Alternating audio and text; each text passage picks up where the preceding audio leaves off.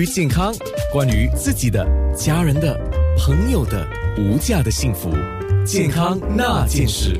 刚刚在面部直播，我就跟冯以亮，呃，我们两个就聊起，我就说了我今天做节目的一个想法，呃，虽然是从从一个点叫口罩，呃，谈起，但实际上我们今天所谈的啊，是在各种不同的情况之下，各种不同的心态，因为我觉得最重要的是我们多认识自己。然后我们也可能可以借由这样的一个认识哦，当你在对别人的观点或下判断或下评语的时候，你比较少偏差啊，或者你比较可以去掌握你应该用什么方法跟他相处啊，这是我的想法啦。不过话说回头啊，哎，嗯，刚忘了问你，你在马来西亚的情况怎么样？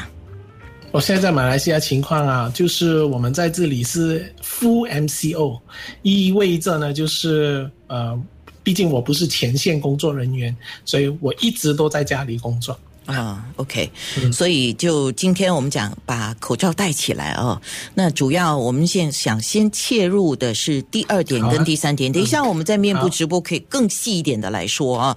第二点跟第三点，第二点就包括了生命的价值，价值，还有心理层面就 deny 就是否认啊。嗯，是啊啊，那生命价值啊，其实也问各位网友啊，你觉得生命啊最重要是什么？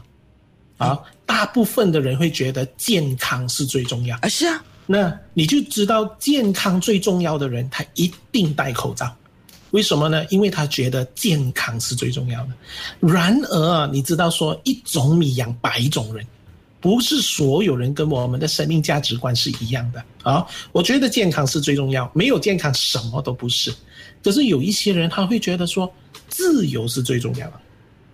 我要被别人尊敬是最重要的。你越骂我，我越不戴口罩，因为我没有受到这个尊重，啊，所以你就会发现有一些人，他也未必是西方人哦。因为自由这件事情跟东方西方，尤其是现在二十一世纪，早已经没有所谓的东西方分分别了。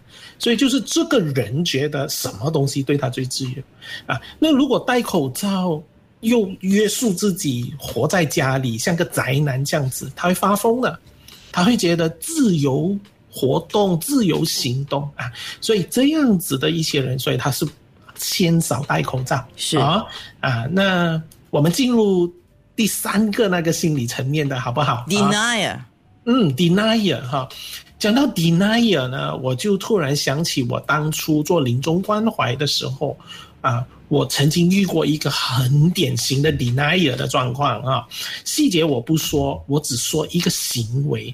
那个行为就是我们的医生写好了那一个，他不是死亡证书哦，他是写好了一个死亡的原因的一个文件，让你去申请死亡证书。家属一看到，他把它给撕烂，他撕烂它，然后他很大声的说：“我的家人还没有死。”你们为什么要给我这一张死亡这个文凭啊啊？所以 denier 其实是人性很普遍的一个状况，只是看用短的时间去消化呢，还是用更长的时间去消化啊？那当然，我们一听到很严重的消息，我们说，哎，是不是？我们的政府另有目的啊？是不是一些职权的人有另有目的？我们会怀疑跟 deny。可是像我，我很快消化，因为全球的资讯大家都在同一个频率。可是有些人他会一直在 deny，所以你越久的 deny，你会越抗拒戴口罩。是，所以他是这个样子的。哦，我觉得还有一个，你讲到这样子的话，跟我们自己对。